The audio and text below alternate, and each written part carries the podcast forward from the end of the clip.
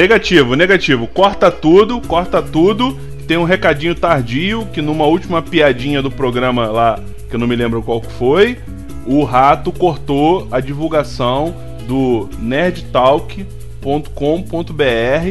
onde o seu Diogo Raspas de Gelo fez a participação muito bacana e o Rato entrou e enfiou uma piadinha na edição durante o programa e ficou só Nerd Talk e não deu seu .com e .br, tá? Nossa, não lembro. É, você não, não lembra, mas eu lembro, eu fiquei muito chateado. Então, senhor Raspas de Gelo, desculpe, mas nerdtalk.com.br, tá? Ouçam também o programa deles, que é muito bacana e ele tem uma situação muito bacana pra gente. Me surgiu uma dúvida. Vocês digitam a URL inteira, sempre pesquiso no Google e clico no primeiro link. Cara, ah, você é um preguiçoso cacete. preguiçoso, meu irmão. Tem que botar nerd Nerdtalk. É Nerdtalk não, é Geek. Perdão, o cara tá falando merda pra caralho. É, voltou, é Geek Talk. É Geek Talk. Ai, ai. Não é Nerd Talk, é Geek Meu Deus, a gente não sabe fazer jabá mesmo. Ai, meu Deus do céu. Vamos lá.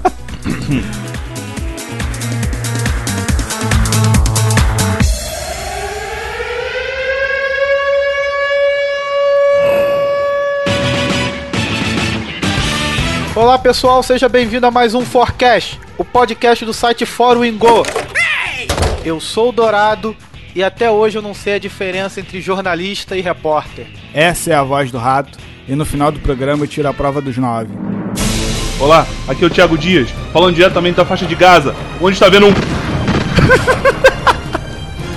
e já que ele morreu, a gente precisa de mais alguém para gravar. Cadê o Beto? Eu tô aqui, gente. Já era pra falar a minha parte, já? Então entra ao vivo, Beto. Você está ao vivo. Fala, Beto. Pô, boa tarde pra todo mundo aí. Eu sou Roberto Francelino. É, tô aqui participando novamente do podcast e é um prazer aí estar com vocês. E hoje vamos falar de coisas de jornalista. Né, o nosso segundo podcast falando de uma profissão específica e essa gera muito debate. Afinal, o jornalista tem que ser imparcial? Não pode se emocionar? Tem que só passar o fato? Jornalista serve para tudo? E para responder essas perguntas e apresentar essa profissão para nós, vamos entrevistar o nosso ouvinte Beto. Mas antes, vamos para os nossos recadinhos. Rodou!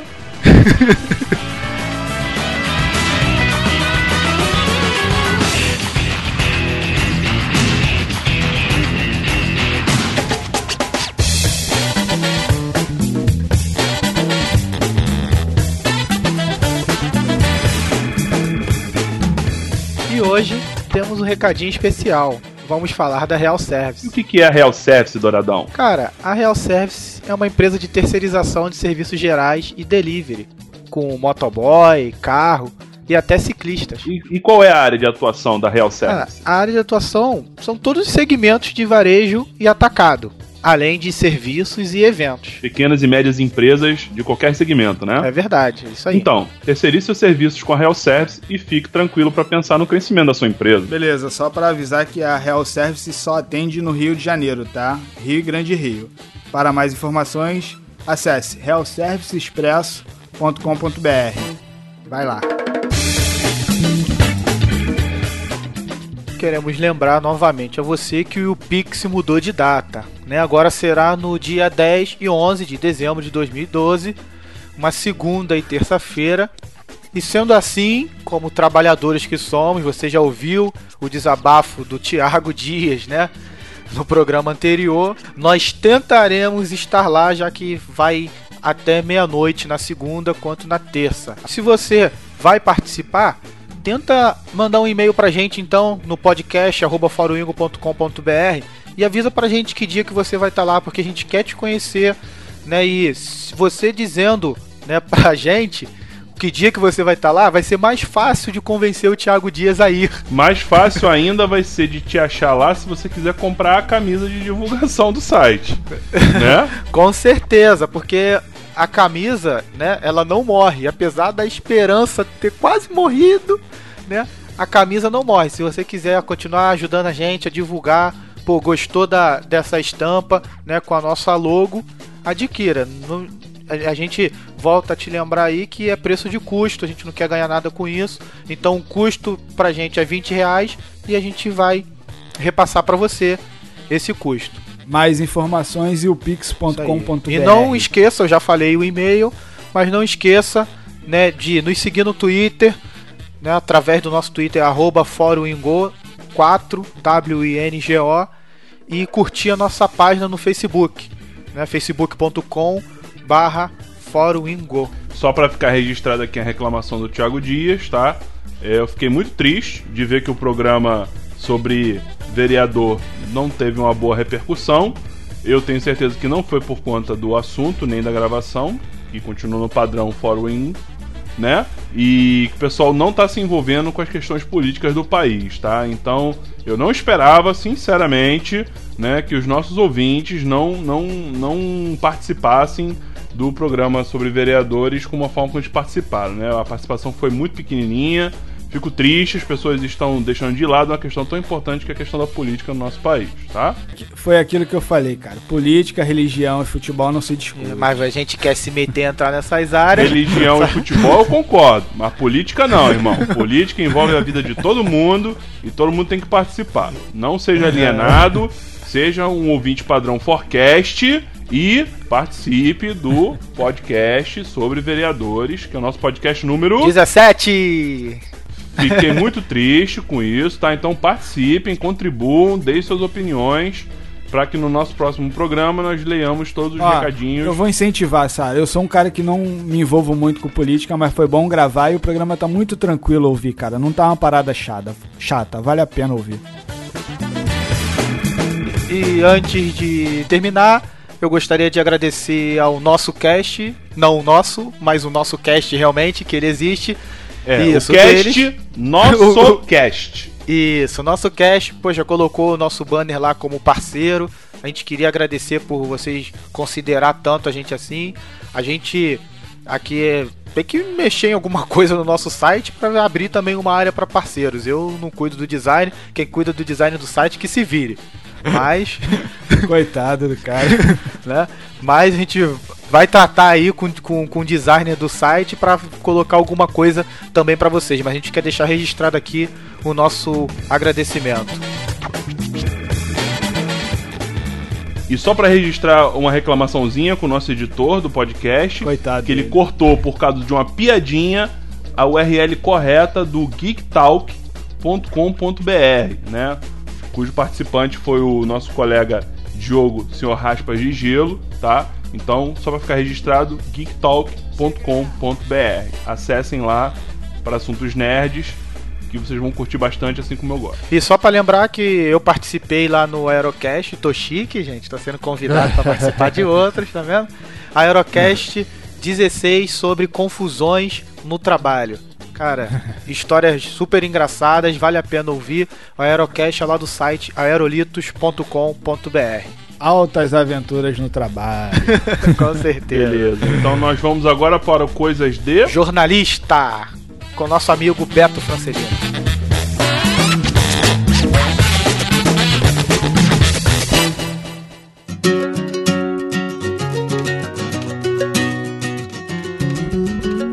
Meus amigos, mais uma vez apresentando aqui uma profissão, hoje falando sobre jornalista. E quando convidei o Beto, né, para essa pauta, eu já tomei logo uma na cara. Falei para ele que eu ia passar a pauta para ele, ele falou: "Cara, aprenda uma coisa, nunca mande uma pauta para o entrevistado". É isso aí, cara, vivendo e aprendendo, velho. Né? Vivendo, o que a gente mais ouve aí por aí é o pessoal falando de mandar pauta pro convidado, se preparar e tudo mais. Aí o convidado ensinando aí como é que faz o negócio de verdade. Pois é, porque até, até tem muita gente que, muito, muito entrevistado que gosta disso até para se preparar para entrevista. Só que assim, é, acaba em certos momentos ficando uma coisa meio falsa. O cara de repente fica ali preso muito a, um, a uma coisa que ele preparou e tal. Então, assim, o que eu falei até pro Dourado é que você consegue arrancar as melhores respostas de um entrevistado é, na, na surpresa, né? aquele momento mesmo de, de do, do, inusitado ali da surpresa que você consegue arrancar as melhores declarações, as melhores informações. Beleza, então se prepara que hoje aqui é tudo de surpresa. Inclusive a gente montou a pauta cinco minutos enquanto você reiniciava o notebook. Caramba, hein? É, meu irmão, se é pra ser autêntico, a gente faz na hora. Quem sabe faz ao vivo. É isso aí. Estamos aprendendo direitinho. Jornalista sempre monta a pauta no carro indo pra reportagem. Também, também, é, isso acontece muito. e às vezes nem dá tempo de botar foto, às vezes a gente encontra a fonte no meio da rua e já começa a conversar com o cara e vai embora. E, mas a gente pode ter que começar, cara, com uma pergunta meio clichê, né? Não tem como aí. fugir dessa pergunta. Você hoje é um jornalista, mas o que você queria ser, cara, quando você crescesse? Você foi preparado pra ser um jornalista ou não? Olha, Como é que eu é isso? pensei em ser jornalista a primeira vez quando eu tinha uns 20, uns 19, uns 18, 19 anos. E assim, foi meses antes de eu entrar para a faculdade. É, eu até então eu não tinha a menor ideia assim, eu não tinha, nunca tinha passado pela minha cabeça ser jornalista. Que na verdade, Beto, esse momento é um momento constrangimento, entendeu? É um Aham. momento que o convidado que vem falar da sua profissão, ele vem dizer o que, que ele queria ser quando ele crescesse, mas quando ele era criança, sabe? Aquela coisa assim do tipo, ai, papai, eu quero ser bailarino, entendeu? Aí o pai olha assim, né, escorre aquela lágrima, ai meu Deus do céu. Então, é, é o momento em que você fala assim, poxa, quando eu crescesse eu queria ser isso. Então assim, lá quando você era criancinha, o que que bateu no teu coração e você falou assim, poxa, eu queria ser isso quando eu crescesse? Cara, tem, tem duas coisas assim que, eu- é, que eu pensei lá, lá naquele tempo lá de criança de ser. Uma é muito constrangedora, a outra é maneira. Fala constrangedora, a maneira pode deixar pra lá. Cara, eu queria ser maquinista de trem. Olha aí, olha aí, isso é legal, é igual, é igual a profissão do Rato. O Rato queria ser carteiro aí, é um negócio em comum, é maneiro.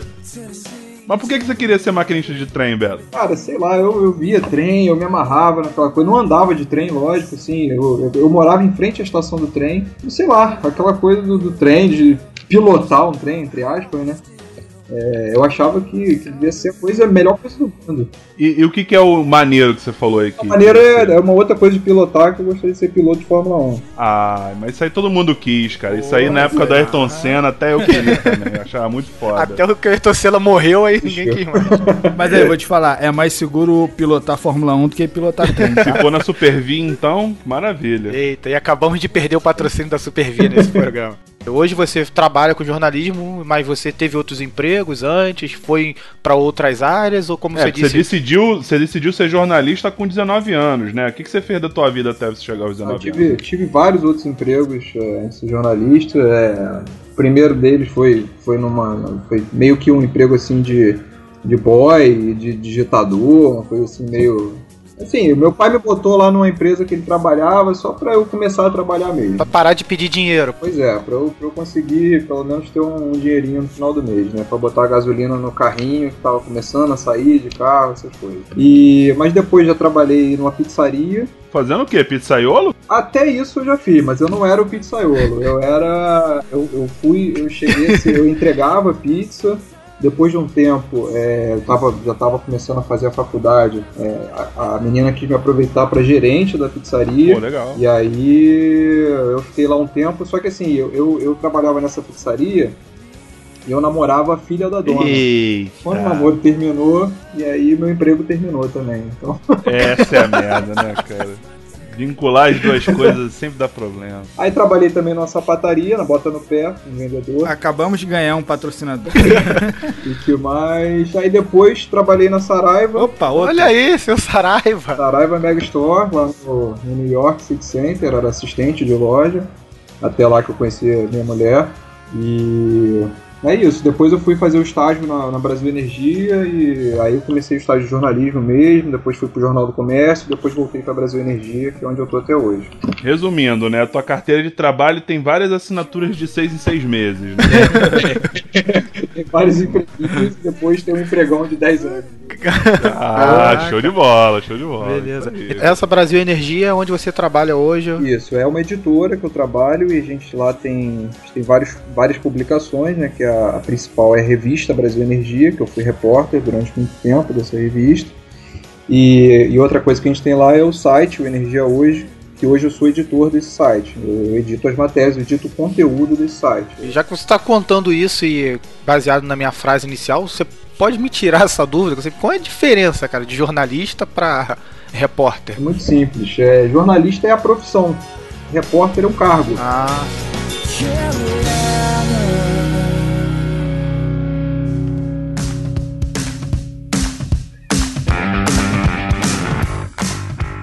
Beto, como é que é seu dia a dia? Você acorda que horas? Faz o que? Escova os dentes com que pasta de dente? Não, como é que é seu dia a dia? Como é que é lá no seu trabalho que deve ser parecido com os outros da mesma função? É, a minha rotina, assim, eu acordo por volta das 7 da manhã, 7, 7 e meia. E depois tomar café, escovar dente, essas coisas todas que eu vou pular. Né? É, Postar no Facebook. É. Isso aí. Depois disso, a primeira coisa que eu faço é ler os jornais do dia mesmo. Geralmente eu leio pelo menos dois jornais do dia, eu leio o Globo e o Valor Econômico. Você é, leu o Roots, leu do papel mesmo ou é no site? Não, atualmente eu tô lendo. É o do papel, mas eu tô lendo no iPad, que eu cancelei minhas de papel e tô, lendo só no iPad agora, não tá acumulando jornal, em casa, não acumular revista. Eis um jornalista atualizado. É. Sustentável, você quis dizer, né? Não, não, atualizado. Eu conheço muito jornalista que não sabe o que é iPad. É. Não, mas tem, lá no trabalho mesmo tem jornalistas que não, não, sabem utilizar o iPad. Até sabem o que, que é, mas não sabem usar. Enfim, chegou no trabalho. Cheguei no trabalho. Aí tô, tô nesse, nesse período ainda tô em casa e mesmo em casa eu já checo, depois de ler os, os jornais, né? Eu checo meus e-mails do, do trabalho e tal. Se tiver alguma coisa, alguma matéria que eu li nos jornais, que alguma coisa que eu que possa render um, um, o que a gente chama de suíte, que é uma, como se fosse uma repercussão daquele assunto que saiu nos jornais de manhã, eu já peço para algum repórter, mesmo de casa mesmo, já mando um e-mail. Olha, tem que fazer matéria sobre isso, tem que fazer matéria sobre aquilo. Assim, deixa eu só exemplificar o que é a suíte. Para a galera de internet, é a mesma coisa que os memes. Então, basicamente isso. É, de manhã, esse, esse, esse trabalho. E, então, quer dizer, já, já checo os e-mails, olho se tem alguma, alguma coisa importante e, e a partir também das matérias que saem no dia, eu, eu já, já pauto alguns repórteres para certas pautas. Também eu checo se vai ter coletiva no dia, se vai ter algum evento, se vai ter alguma coisa. E aí também já direciono os repórteres, né? Então, isso, esse trabalho aí, já vou até mais ou menos umas 9, 10 horas, geralmente, dependendo do, do volume de matérias que eu, que eu ler, né? Então, assim, Beto, o, o, o teu trabalho em si, né, no, no, caso, no teu dia a dia, da forma que você trabalha, ele não é de, de buscar a notícia, de gerar o conteúdo, de criar a notícia, não. Você você vê o que está acontecendo e produz um, um resultado, um, um, uma nova notícia, um novo conteúdo em cima do que está acontecendo, é isso? É, é, é, isso também, né? Isso é assim é a primeira parte, né? Mas a princípio a minha, minha tarefa é coordenar os repórteres é, para saber quem vai fazer o que, quem vai cobrir qual pauta. E essa coordenação, uma das coisas é, é ver o que, que, saiu no dia, o que, que tem de o que, que tem de assunto importante naquele dia pautar os repórteres. Né? Poxa, eu, eu tava entendendo que o que saiu do dia era no jornal o dia. Não, animal, não. eu tipo assim, não, eu quero ver o que, que saiu do dia, o que, que saiu no Globo, agora eu junto.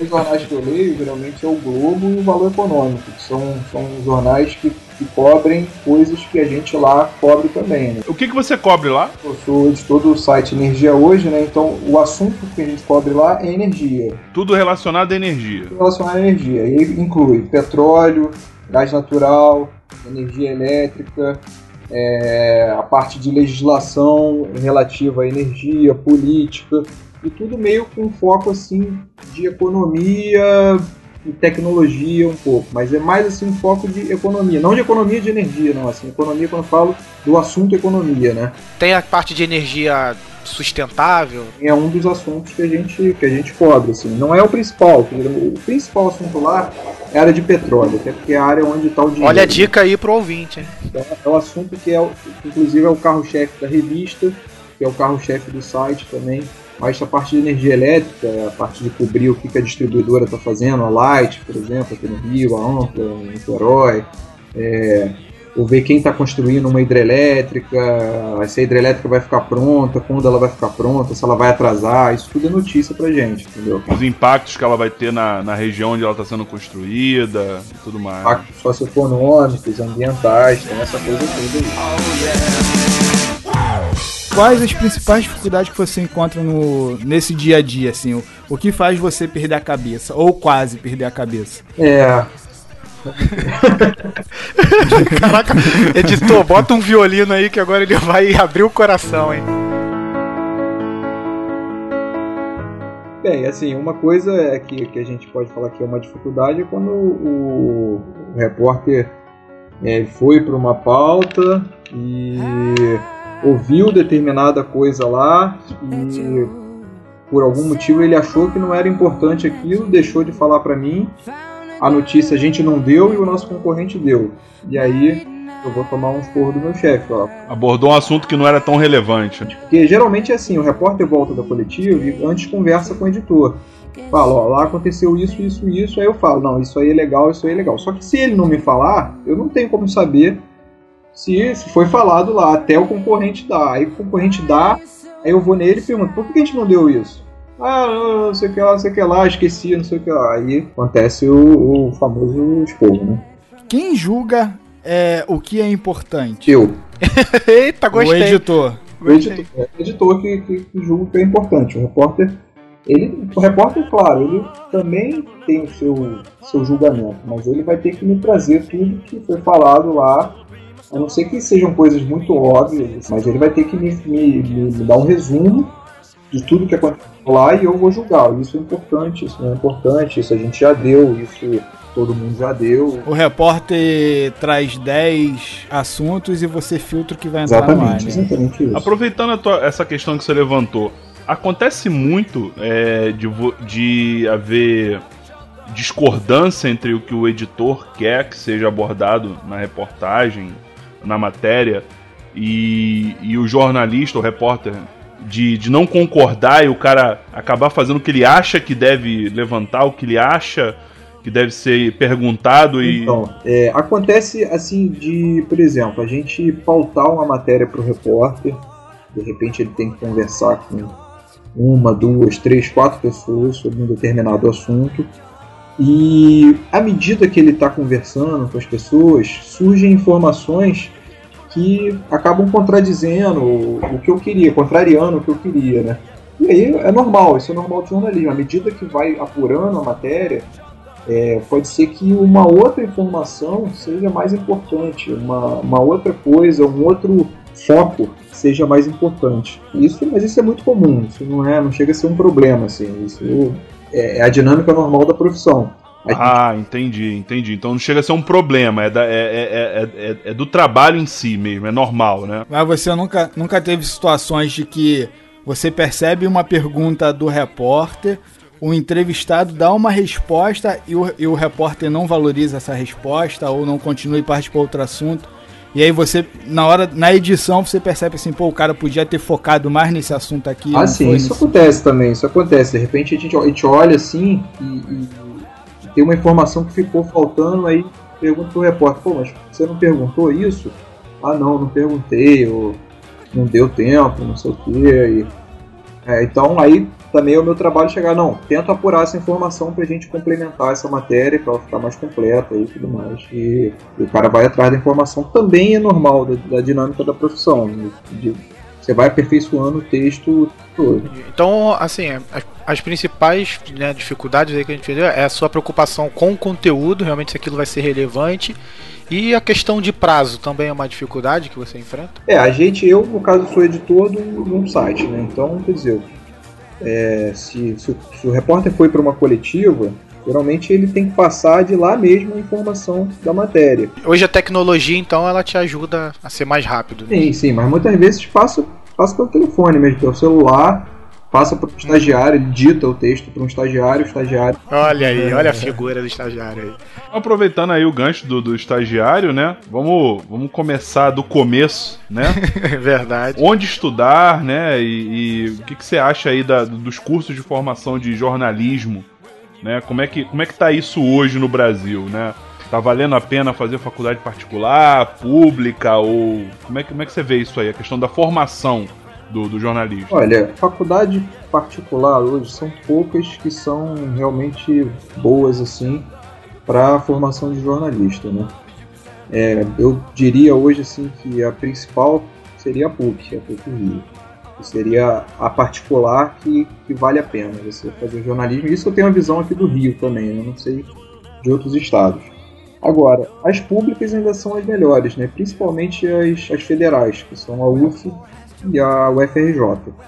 Tanto que assim, os melhores profissionais que a gente tem lá, ou até mesmo os melhores estagiários que a gente contrata, são dessas universidades e geralmente eu acabo já, como sou eu mesmo que procuro os estagiários, eu acabo só buscando nessas universidades. Entendi. Então realmente a, o, o nome né, da universidade é, que a gente ouve às vezes ser uma lenda, no seu caso, você já dá logo um, né, um aval. Tipo assim, ah, o cara é de lá, então ele já tem uma chance aqui. Tem a coisa do nome ah. da, da universidade e tem também o fato de, geralmente, o pessoal que vai para uma universidade pública, aquele pessoal que tem uma formação melhor, que conseguiu ter um, um ensino ba é, um ensino médio melhor. Sim, sim. Então, quer dizer, já chega nessas faculdades uma formação melhor e, e acaba isso se refletindo na frente, mais na frente com a coisa do, do, texto, da percepção do mundo, das coisas todas. Como é que é a carreira? Você começou lá em cima falando, né? Lá no começo do, do programa sobre você ser o editor e começou a falar um pouquinho do trabalho do repórter e tudo mais.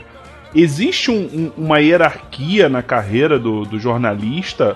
É, ele começa de um jeito e acaba de outro. E, isso é uma regra, né? Existe um, existe o plano de carreira né? Não, pro, assim, jornalista? Tem, não tem um plano de carreira definido, não. É, tem de tudo. Tem cara que, vamos lá, depois de estagiário, né, vamos pular a parte do estagiário. Geralmente é o cara que, se ele está num, num, jornal, num veículo de impresso, de TV, ele começa como repórter. É o, é o, geralmente é o básico, é, o, é a coisa do repórter. E aí, basicamente, o que ele tem para avançar é virar um, um editor, um editor-chefe, um chefe de reportagem. São, são esses caminhos que ele pode percorrer. Não tem um plano de carreira muito definido. Não tem o júnior, o pleno e o sênior, não, né? Não, não tem isso. Isso definitivamente não tem. Fala um pouquinho para mim qual é a diferença do editor pro chefe de reportagem. Porque, assim... Deixa eu só falar uma coisa.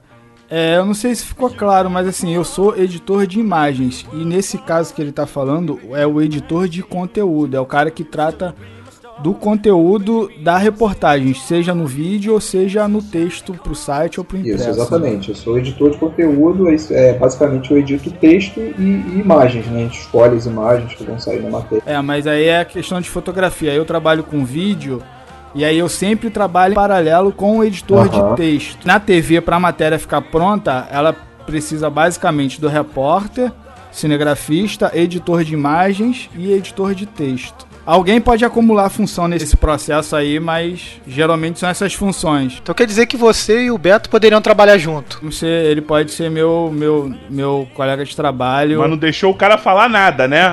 Vocês perguntaram e responderam, e o, e o, nosso convidado, que é o que eu. O cara que sabe o que tá falando falou necar, né? Pergunta inicial, Beto. Pergunta inicial. Minha pergunta é qual é a pergunta porque Qual é a pergunta? Então, voltando, né? Que merda, vocês são foda, hein? Seguinte, você falou do, do editor, é, editor de, de, conteúdo, né? Que é o que você faz. Você falou do, do é, chefe de reportagem. Para mim, é o teu trabalho é o mesmo que o dele, não é? São coisas diferentes? Sim, é porque alguns veículos têm a figura separada do chefe de reportagem, que aí é o cara que, que comanda quem vai, quem vai cobrir o quê, é o cara que coordena aquilo tudo, e o editor só vai ficar com a, a coisa do, do, do, assunto, de determinar qual, qual assunto que, que vai ser abordado, e, e vai ficar com a parte do texto também, de pegar o texto do repórter e trabalhar aquele texto para deixar com, com a cara melhor. O chefe de reportagem seria o cara que ainda supervisiona o trabalho do repórter? Seria, um, seria o, teu, o teu meio entre o repórter e o editor? Seria isso? Não, o chefe de reportagem ele vai mais é, coordenar mesmo a equipe de reportagem. Uhum. Ele vai fazer essa coordenação de, de determinar é, quem vai fazer o que, quem vai cobrir qual assunto quem vai cobrir qual pauta. Então ele que vai determinar Hoje isso. você faz as duas coisas então. Né? Isso. É, porque assim, eu trabalho num veículo que, que é um veículo médio, pequeno, não é um. Entendi. Não é organizações Globo que eu trabalho. Então é, a gente acaba batendo no escanteio e fazendo gol. Beleza.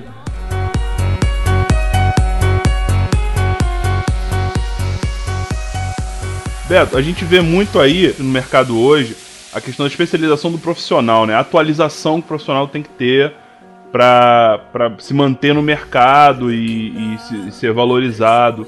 Isso acontece muito, pelo menos, no, no, universo que a gente conhece do profissional de TI. Isso acontece na área de jornalismo? Há essas especializações ou, ou, ou, não? O que vale é a relevância das matérias, os trabalhos realizados. Como é que acontece essa questão de especialização no jornalismo? Não, tem a coisa da, da, da especialização, sim, mas é de uma forma diferente. Assim, é, não tem uma especialização específica para a carreira de jornalista.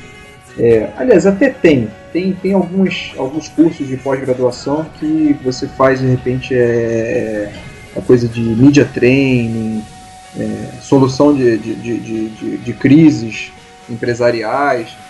É, então, uma coisa mais assim de, de quando você é um assessor de imprensa, principalmente, é, tem muito essa coisa de você fazer uma pós-graduação em comunicação e marketing para lidar com certas situações do, do, do, dia a dia, né?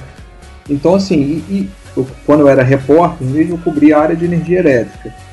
Tem algum. Tem, a COP, por exemplo, tinha um curso de pós-graduação, mas que não era voltado para jornalista, era voltado para as pessoas do setor de energia elétrica, mas o jornalista acabava também se beneficiando disso. Então você se especializava de acordo com aquilo que de repente você está cobrindo. Isso. Ah, se eu sou se eu sou jornalista esportivo, né? Aí eu vou fazer de repente uma pós nessa área para poder agregar um conhecimento, né? E unir a, minha profissão de jornalista. Isso é, por exemplo, se você é um jornalista que cobre a área de economia, você pode fazer um MBA em finanças corporativas, você pode fazer um MBA em gestão.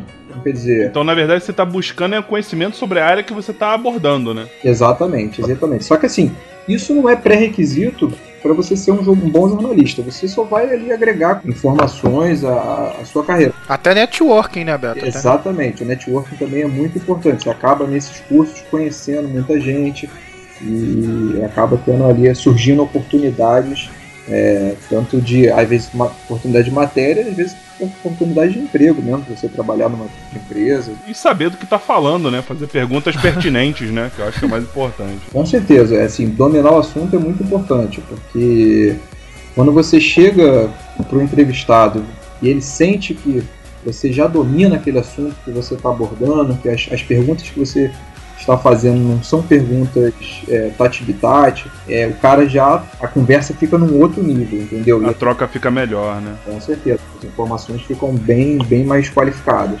Essa divisão acontece já na faculdade? Você, na faculdade, já se encaminha para a área de esportes, ou para a área econômica, ou para a área política, ou você vai desenrolar depois Isso da formação? Só vai se desenrolar depois da formação. Geralmente você entra no mercado de trabalho e aí a empresa, você entrou num jornal, por exemplo, e começa a cobrir economia e você gosta daquilo, você vai. Na faculdade não tem direcionamento nenhum, muito difícil assim. Existe formalmente essas categorias ou é só uma divisão por realmente por gosto e habilidade? Não, formalmente não existe essa divisão não. É quando você quando você entra no mercado de trabalho, você passa a ser o repórter de uma editoria. Você pode ser o repórter da editoria de cidades Aí você vai cobrir tudo que acontece na tua cidade. Porta de economia, você vai cobrir é, as coisas que as empresas estão fazendo, os investimentos, esse tipo de coisa. Essa é, até seria a minha próxima pergunta, Bela. Eu queria saber, assim,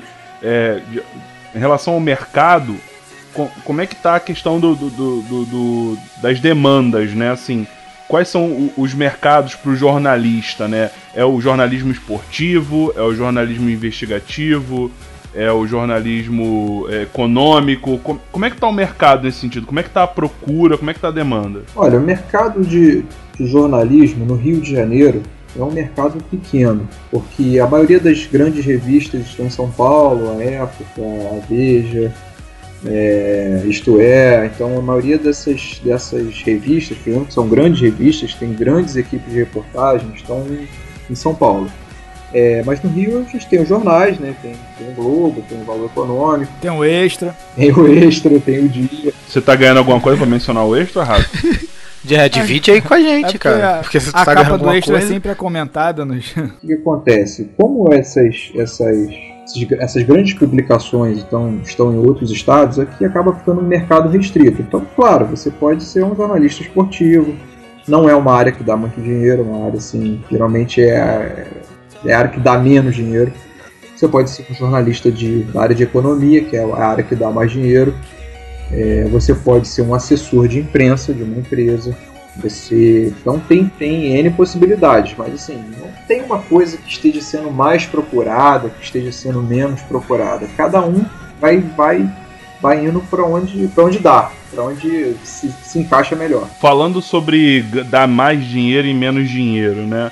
É, por que, que, por exemplo, o mercado de jornalismo da parte de economia daria mais dinheiro do que de, da área esportiva? Eu acho que é pela questão dos anunciantes, né? É, porque na área de economia, se você for ver a área de petróleo, os anunciantes são, são a Petrobras, são outras petroleiras. Então, quer dizer, são os anunciantes que pagam mais, que acabam valorizando mais aquela área, porque nessa área da economia rola muito dinheiro. Você tem essa relação entre valores? Não tem, assim, é, a relação de um para outro não tenho não. não. sei, não saberia dizer. Quanto é que ganha em média, por exemplo, assim, uma, uma ideia, tá?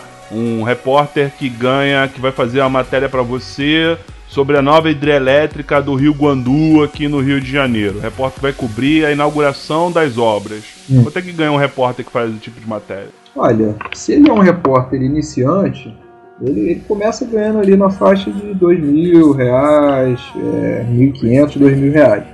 E depois vai crescendo, né? Conforme ele vai adquirindo conhecimentos, ele vai ficando mais especializado naquele assunto.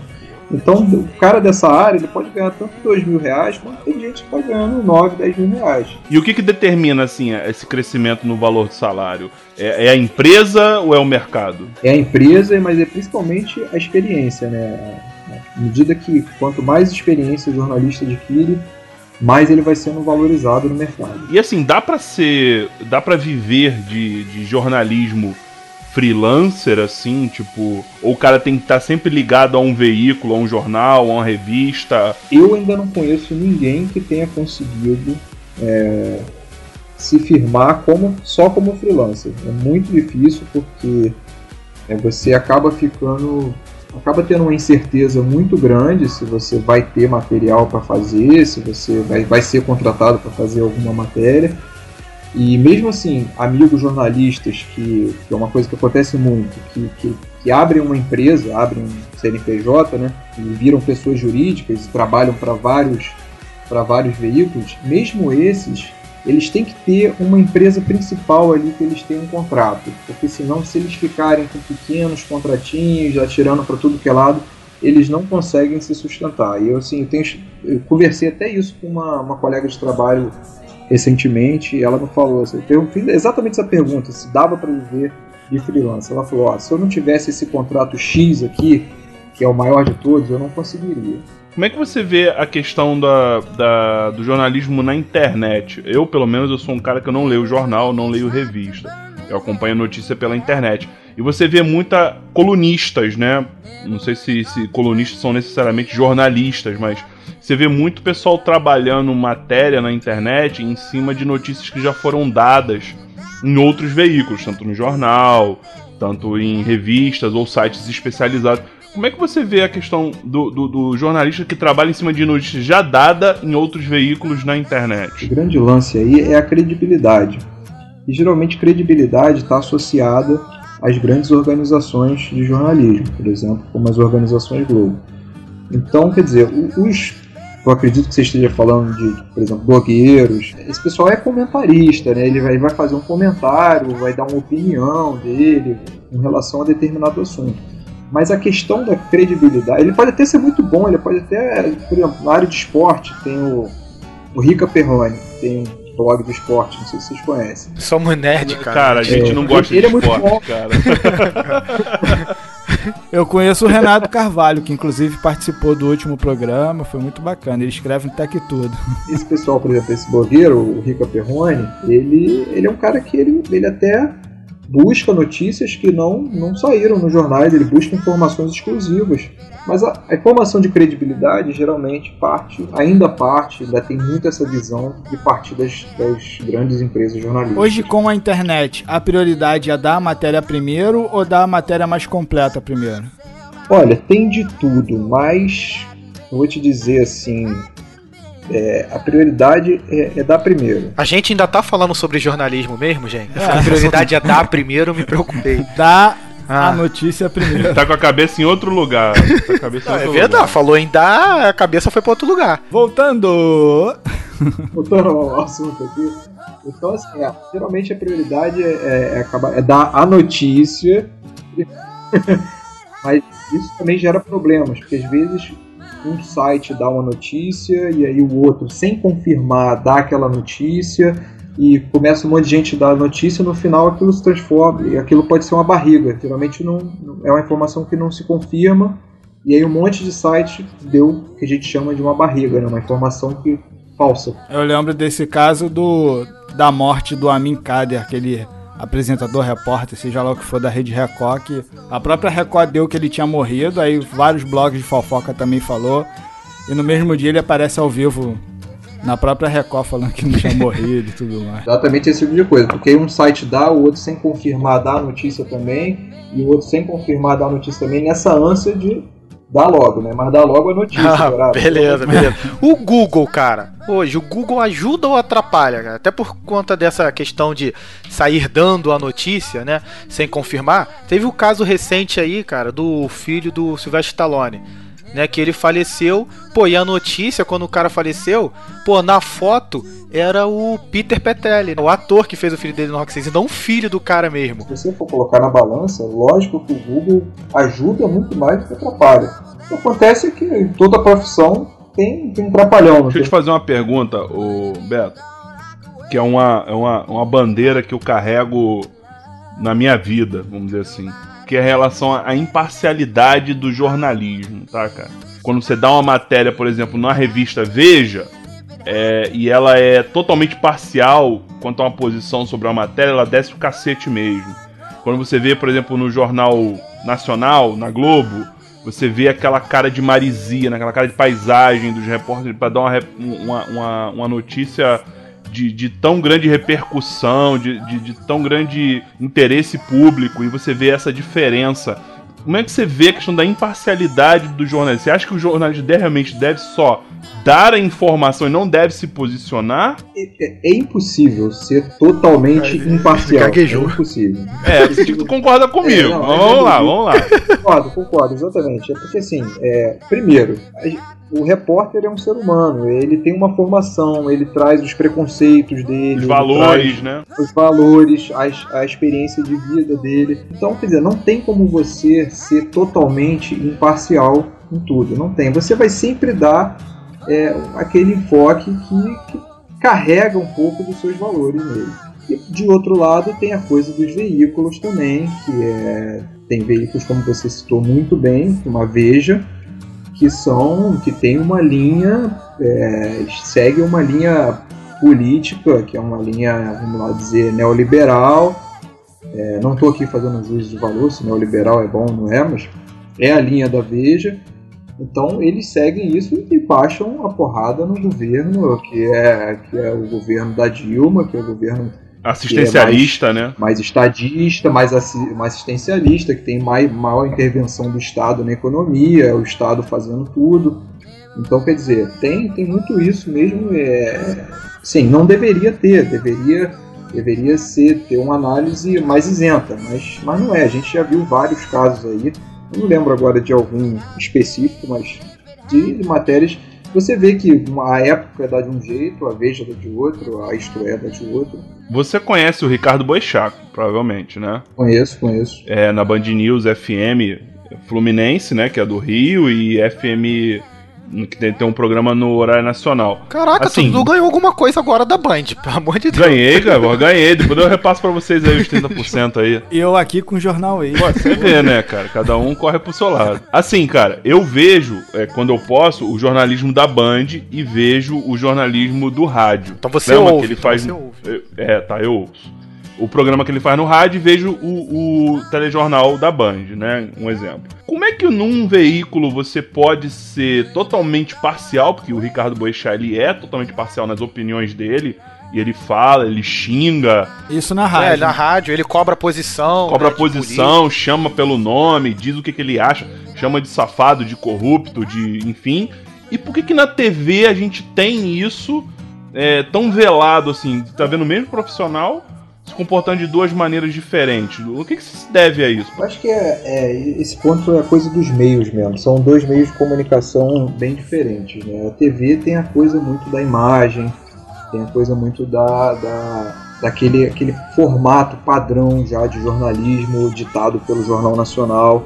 Então, quer dizer, as, as outras TVs acabam, as outras emissoras acabam seguindo muito isso.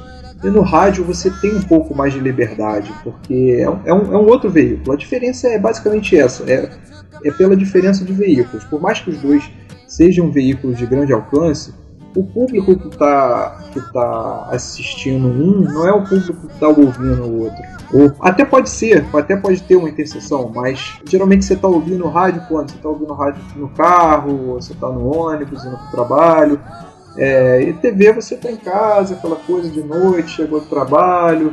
Então, quer dizer, são, são veículos de comunicação diferentes. Eu acredito que a diferença seja essa. Basicamente assim, o cara na rádio quer ouvir a opinião do Boixá e o cara na, na televisão quer assistir a informação, entendeu? Também, também tem isso. Concordo também com isso e tem muito de verdade nisso aí que você está dizendo. Sim. Assim, Beto, você falou desse tipo de jornalismo. Eu, na verdade, eu vejo como um jornalismo que faz pensar. Que tipo de jornalismo seria isso? Seria um jornalismo sensacionalista? É, é um jornalismo um pouco sensacionalista, sim, mas eu acredito que o Boechat na rádio seja um pouco menos. Porque eu acredito que ele trate de temas mais é, de interesse do público geral. Geralmente o jornalismo é, de um Wagner Monte da vida, da Atena, é mais voltado para aquela coisa do, do povão mesmo, da, da violência, é, aquela coisa mais voltada para esse lado aí. Você faria, Beto, esse tipo de jornalismo? Olha, pagando bem. é isso aí. É isso aí. Cara, e vamos já botar mais cartas aí na mesa, cara. E a importância do diploma que a gente comentou lá no programa 5, primeiro que você participou, cara. A importância do diploma na profissão. Cara, quero a sua opinião aí. Assim, eu, eu tenho uma opinião assim: o diploma não é essencial, não é fundamental para você ser um bom jornalista. Mas é importante, por outro lado, é importante você ter uma formação na faculdade de jornalismo. Você acaba ali tendo contato com, com, com, aspectos culturais da sociedade, você acaba aprendendo é, temas de cultura mesmo brasileira, você também tem é, uma formação de sociologia um pouco, de política, de política econômica, então você acaba tendo contato com certos temas que são importantes para você ser um bom jornalista mas não é imprescindível, não é fundamental. Você pode já ser um, por exemplo, os atletas, o Tandy. O Tandy, estou dizendo que ele é um bom jornalista, mas ele poderia ser um bom jornalista, ele poderia ser um bom repórter, porque ele conhece muito de vôlei, de repente se ele fosse fazer matérias de vôlei, ele ia, ele poderia ser muito bom naquilo, porque ele entende muito do assunto. Ele tá se aventurando já, né, cara? E tem umas coisas que eu vejo que ele faz que ele se sai muito bem. Algumas coisas você vê que falta realmente um, um, um trato ainda. Entra naquela questão que a gente falou lá no início, né, da especialização. O cara é especialista no assunto. E aí as técnicas de reportagem ele pode aprender até no dia a dia mesmo dele, né? Exatamente, exatamente. Você aprende alguma técnica de reportagem no, na faculdade, mas quando você aprende mesmo é no dia a dia. Isso eu não, não tenho dúvida assim que você aprende a ser jornalista no mercado. Entendi. Você contrataria então uma pessoa sem diploma, sem problema, diante, mediante somente a experiência? Contrataria sim, contrataria sim. Tem idade para começar com o jornalismo? Não, não tem idade não. É, porque hoje blog, né, dando voz aí para todo mundo, todo mundo escrevendo, cada vez mais pessoas mais novas aí. É, não, jornalismo é realmente assim, não tem, não tem uma idade. Eu fiz faculdade com, com pessoas na época que tinham 50 anos, 50 e poucos anos. Eu não sei como é que elas estão hoje, se elas estão inseridas no mercado, se não estão. Mas assim, nada, não tem impeditivo. Não é... Rapidinho, uma curiosidade. Você lembra do juramento do jornalismo? Lembro de uma linha desse juramento. ele, ele editou e cortou. Eu acho que eu lembro de uma, eu juro, duas palavras, eu juro. Cara, não, sinceramente, eu não lembro mesmo, não lembro. Nada, nada, nada, nada, nada. Ah, beleza, Caraca. cara, beleza. Bem, a gente deu chance. É, a gente deu tempo pra no Google, mas tudo bem, deixa pra lá. É, e diz pra gente uma coisa, Beto. É, o que, que te faz gostar da profissão e uma que te faz não querer nem sair para trabalhar, cara? Ficar em casa só curtindo tua esposa. É, gostar da profissão é que, às vezes, por exemplo, rolam umas viagens assim, e você acaba conhecendo lugares que você é, ou não teria dinheiro para conhecer, ou não teria tempo para conhecer. Tem viagens que são furadas, lógico, mas eu, eu, eu fiz viagens para Roma, para Paris, para Hannover, na Alemanha, que são lugares que eu nunca conheceria se não fosse lista. Conheceu Amsterdã, não? Agora, aqui não faz, que me faz nem querer sair de casa. Deixa eu sair alguma coisa. Eita, um profissional exemplar, olha aí. Tem uma coisa que é assim, é, que é a pior coisa que todo jornalista odeia, que é a reunião de pauta. Ah, nosso primeiro episódio. Reunião resolve. E você tem reunião de pauta o tempo todo. Jornal diário, você tem reunião de pauta todo dia. A nossa revista mensal, a gente tem uma, uma, uma reunião de pauta por mês, mas são reuniões chatíssimas e que no nosso no caso da minha empresa duram muito tempo, mais tempo do que devia. Assim, são longas, mas necessárias. Necessárias, mas podiam ser matadas em meia hora e às vezes dura 3, 4 horas. Olha aí, olha aí, a reunião resolve aí, hein? olha Puta, aí, ó, olha- tamo com ouro na mão, hein? Ah, uma sugestão que deram pra gente é fazer reunião em pé. Porque assim todo mundo cansa rápido e vai A embora. gente já falou isso lá também, de, de fazer reuniões, mas nosso chefe é muito conservador, então não topa. Certo. Então, assim, para nossas considerações finais, né? é, eu tenho umas perguntinhas secretas aqui, o Dourado deve ter as dele, o Rato também. Quem, quem quer começar aí para as perguntinhas secretas pro jornalista? É, cara, eu quero, na consideração final, pedir ao Beto uma dica pra quem tá começando agora. Que dica que você daria? O cara que tá ouvindo o nosso podcast falou assim: Porra, Isso, você cara. é jornalista. Caralho, é isso, que eu quero Isso. fazer da minha vida agora. Me amarrei, me amarrei no que o Beto disse, cara, viajar pra Roma e tal. Aqui, meu irmão, dá a dica, dá a dica pra quem tá começando aí. Ó, você que quer ser um bom jornalista, você tem que ler tudo, ler todos os jornais, você tem que estar antenado com tudo que está acontecendo, você tem que entender os assuntos, procurar ler e entender os assuntos. Você, aí você vai começar a sua formação eh, jornalística e virar um bom profissional. Você tem que estar antenado com o mundo que você está vivendo em vários, vários aspectos. Nem, nem que você saiba muita coisa superficialmente, mas você saiba, você sabe que elas estão acontecendo. É, isso é muito importante. Cara, é. é Assim, eu na verdade eu tenho duas, né? Primeiro eu queria saber. É assim, você falou lá no começo que é responsável por buscar os estagiários, né? Os profissionais que vão trabalhar lá na, na tua revista e tudo mais. O que, que você busca, né, no, no estagiário? Quando você senta e faz entrevista e analisa currículo, assim, eu quero que o meu profissional tenha essa característica para trabalhar com a gente. Cara, são, é uma coisa que é muito importante é o texto. Então, toda vez que eu entrevisto alguém, eu peço para ele fazer uma redação logo depois da entrevista. E essa redação geralmente é decisiva para eu contratar ou não uma pessoa. E a gente avalia também é, conhecimento da pessoa, do, de um determinado tema, do- dos, dos temas da atualidade. Então, se ele está ligado, se ele está antenado com as coisas. É, e se ele tem alguma, alguma desenvoltura falando, se ele não é um, um bocozão e tal. Entendi. E a segunda pergunta que eu tenho é assim: qual a notícia que você gostaria de dar em rede nacional?